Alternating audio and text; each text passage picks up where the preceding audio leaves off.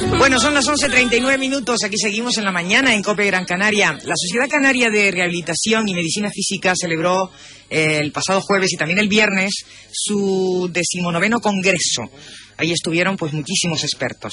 Nosotros contamos ahora con María Elvira Santandreu, que es jefe de servicio de rehabilitación del Hospital Universitario Insular de Gran Canaria. Hola, buenos días. Buenos días. ¿Qué tal estamos? Con mucho trabajo, supongo. Muy bien, con mucho trabajo, muchos pacientes y eso es, es bueno, significa que en el sector público seguimos trabajando. Perfectamente. Estuvo presente en ese congreso que comentamos, ¿no? El jueves y el viernes. Por supuesto. Era un congreso importante.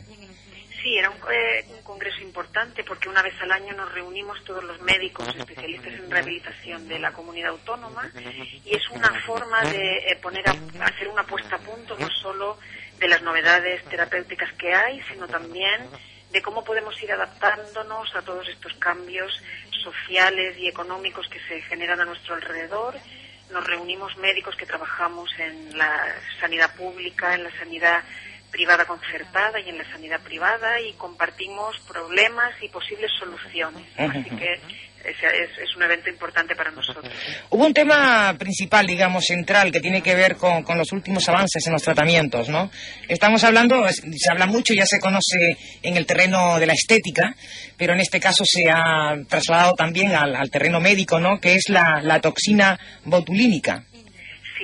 Efectivamente, nosotros hace ya muchos años que utilizamos la, toxina para tratamiento de pacientes que tienen espasticidad, eh, pacientes que han tenido una hemorragia cerebral, un traumatismo cráneoencefálico, niños con parálisis cerebral y de hecho, eh, bueno, es una, una técnica que para nosotros se ha convertido ya en habitual. Eh, tal vez la novedad es que desde que se abrió en las nuevas instalaciones del Hospital Insular disponemos de unos, unos sistemas de medida y de registro eh, computerizados que nos permiten afinar mucho más en, el, en, en qué músculos son los que están afectados y cuáles tenemos que tratar, pero también el uso de la ecografía en las consultas del médico rehabilitador nos ayuda mucho a mejorar tanto el diagnóstico como el tratamiento. Por otra parte, la toxina se está empezando ya a utilizar también en otro tipo de dolores, el dolor miofascial y algunas otras eh, patologías, la- incluso la migraña. Es decir, que la aplicación, a medida que se van conociendo sus efectos, se va ampliando y, lógicamente, tenemos que ser selectivos porque es un tratamiento que hay que ponerlo con mucha seguridad, Ujú, pero eh, afortunadamente la ciencia sigue avanzando. ujú. Parece que es un sistema seguro, bastante seguro. Sí, eh, los eventos que, que se pueden tener y que están descritos nosotros no los hemos tenido. eh, son eventos que se pueden obviar tanto eh, afinando la indicación y las dosis como con el entrenamiento de nuestros facultativos. Nosotros además tenemos conexión con un hospital de Filadelfia, con una de las unidades punteras en el mundo, donde nuestros médicos se han ido a formar y, y tenemos mucha conexión con ellos y hemos eh, estado entrenándonos durante muchos años antes de empezar a aplicarlo. Es un producto, de cualquier manera, lo sabemos por, eh, digamos, el área estética. Un producto caro. No sé si el sistema sanitario cómo, cómo lo puede mm, llevar adelante.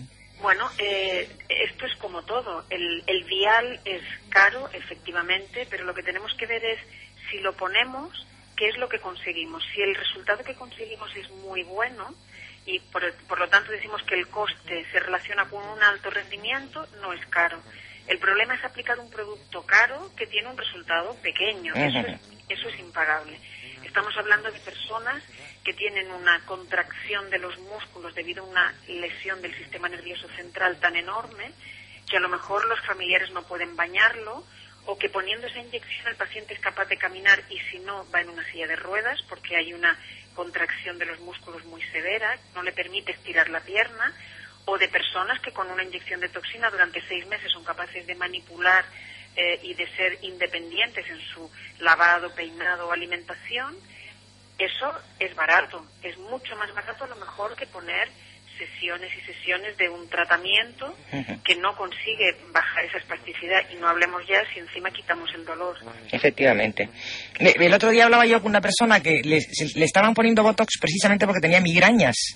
Sí. Y entonces yo decía, ¿y cómo es posible y, y Botox para las migrañas? Claro, y luego dice, es que me paraliza el, el- el músculo o que me da, me da el dolor o algo así me explicó, Claro. ¿no? Sí, hay, hay algunos dolores de cabeza, no todos, que eh, se generan por una contracción muscular intensa en algunos puntos concretos que hemos sido capaces ya de distinguir entre el resto de la masa muscular y que son dolores de cabeza que pueden ser muy invalidantes y con muy poca respuesta a otro tipo de tratamientos. Por supuesto, nunca es la primera línea de actuación. Primero hay que probar con otros tratamientos y además hay que tener muy claro cuál es el origen de ese dolor de cabeza. Pero hay un grupo de pacientes que se ha demostrado que se pueden beneficiar de estas técnicas y efectivamente estamos empezando a utilizarlas con, con un éxito esperanzador. Hay muchos avances por lo que se ve ¿no? en, este, en este campo de la rehabilitación. Muchísimos avances. Además, eh, en los últimos años los médicos especialistas en rehabilitación hemos incorporado eh, muchas eh, tecnologías de diagnóstico y de ayuda al tratamiento en las propias consultas. Y si hace 20 años la mayoría de los pacientes se tenían que derivar a otras áreas de tratamiento donde se les tenía que hacer movilizaciones, masajes y, técnicas de electroterapia, que ahora las seleccionamos para un grupo de pacientes que sabemos que son imprescindibles, eh, ahora nosotros sí que tenemos muchas herramientas para poder hacer algunas técnicas y que el paciente en su casa sea capaz de completar el tratamiento. Esto hace, por una parte, que el paciente no sea un esclavo del servicio de rehabilitación y tenga que venir todos los días, con lo que eso conlleva, y en estos momentos de crisis en el que uno tiene que defender muy bien su trabajo o que o los familiares no pueden traer a los pacientes, pues nos ayuda también a racionalizar el gasto. Y en ese sentido tuvimos también una mesa donde eh, pusimos eh, todos estos aspectos sociales y económicos de este momento porque nos sentimos obligados a racionalizar al máximo los recursos y colaborar con los pacientes y con la administración para que esta situación económica repercuta lo menos posible en nuestros pacientes, que es lo que a nosotros nos preocupa. Perfectamente. Bueno, y en este congreso